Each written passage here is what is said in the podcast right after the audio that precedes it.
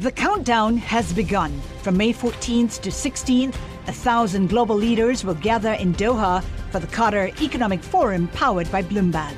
Join heads of state, influential ministers, and leading CEOs to make new connections, gain unique insights, and uncover valuable opportunities in one of the world's most rapidly rising regions. Request your invite for this exclusive event at QatarEconomicForum.com.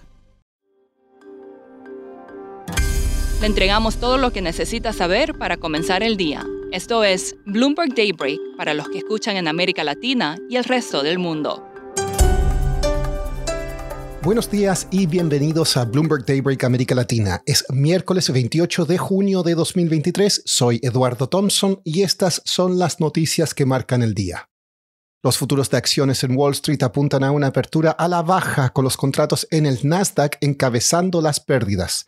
Aumenta el apetito por los activos de refugio, lo que empuja las tasas de los bonos del Tesoro a la baja, mientras que el dólar se fortalece. La empresa de semiconductores Nvidia encabeza las caídas en el sector tecnológico tras informes de que la administración Biden estaría considerando más restricciones a las exportaciones de chips a China. Esta empresa, que obtiene alrededor de una quinta parte de sus ingresos de ese país, desarrolló chips menos potentes para eludir los controles existentes para exportar a China. Sin embargo, Washington ahora estaría sopesando cerrar esas lagunas tan pronto como el próximo mes. El presidente Joe Biden cree que Estados Unidos puede lograr evitar una recesión, contrarrestando las previsiones de economistas y bancos. En un acto para recaudar fondos en Washington dijo, comillas, ha estado viniendo durante 11 meses. Bueno, adivinen qué, no creo que llegue. Los ojos del mercado están hoy en la ciudad portuguesa de Sintra, donde se está llevando a cabo una conferencia del Banco Central Europeo.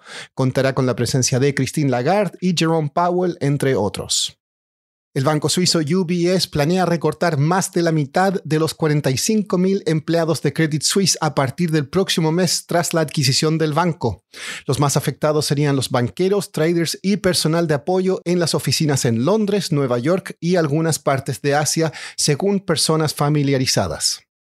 Pasando a América Latina, el gobierno de Chile planea enviar detalles de su nueva propuesta de reforma tributaria dentro de las próximas semanas, dijo el ministro de Hacienda Mario Marcel en un evento en Nueva York.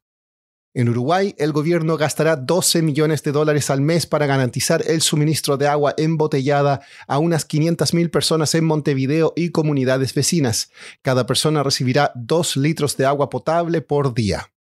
Que alguien le enseñe modales a Lula da Silva. El presidente de Brasil se quejó en público de la comida que le sirvieron en giras en Italia y Francia la semana pasada. Criticó la calidad y el tamaño de las porciones. Sus comentarios no caerán bien en dos países que se enorgullecen de su cocina. Durante el fin de semana supimos que en Argentina el actual ministro de Economía, Sergio Massa, fue nombrado como el candidato único del peronismo para las elecciones presidenciales de octubre.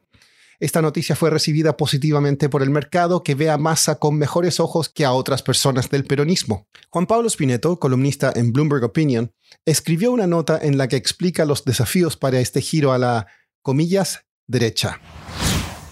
Bueno, lo que queremos decir es que está la expectativa de que el próximo gobierno sea un poco más business friendly, un poco más amistoso hacia eh, los sectores productivos, hacia las empresas, que trate de tener reglas un poco menos estrictas en lo que va a ser la economía argentina a partir de diciembre cuando llegue el nuevo gobierno. Claro que es un poco una simplificación, pero sí hay un cierto grado de realidad. Si uno mira ahora las tres opciones principales de los votantes de acuerdo con las encuestas, se encuentra con Juntos por el Cambio, que es la coalición que llevó al poder a Mauricio Macri en el 2015, que en general se la considera un grupo más pro-business.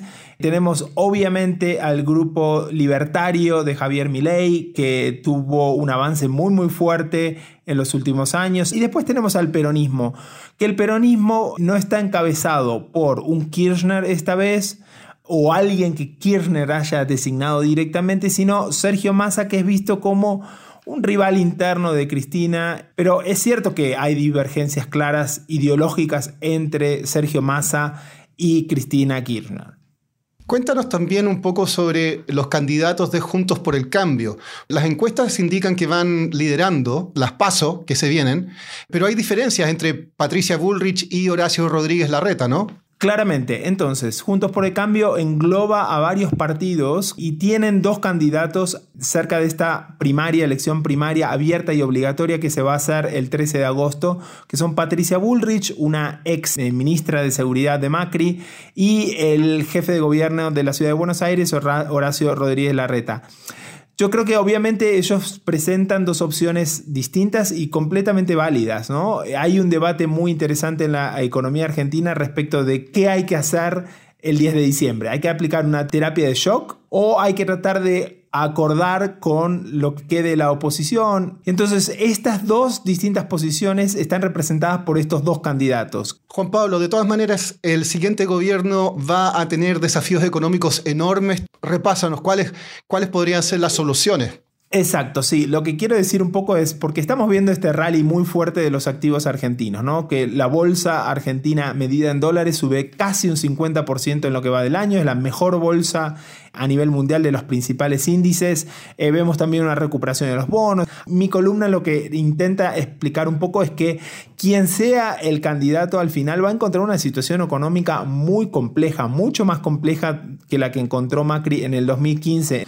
Tenemos algunos argumentos para ser optimistas. Por ejemplo, esperamos que la cosecha de Argentina sea mucho mejor después de lo que sufrió el país con la sequía de este año. Hay algunos sectores andando bien, como es el de hidrocarburos, el de minería, el de litio en particular.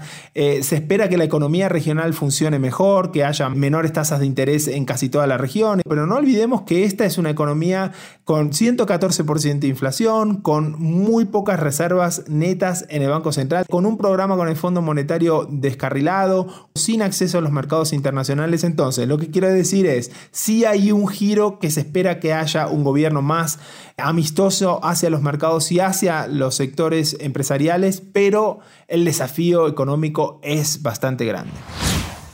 Por último, la lucha por la igualdad en Hong Kong enfrenta hoy una gran prueba. El Tribunal Supremo de la ciudad podría anular la prohibición de matrimonio entre personas del mismo sexo.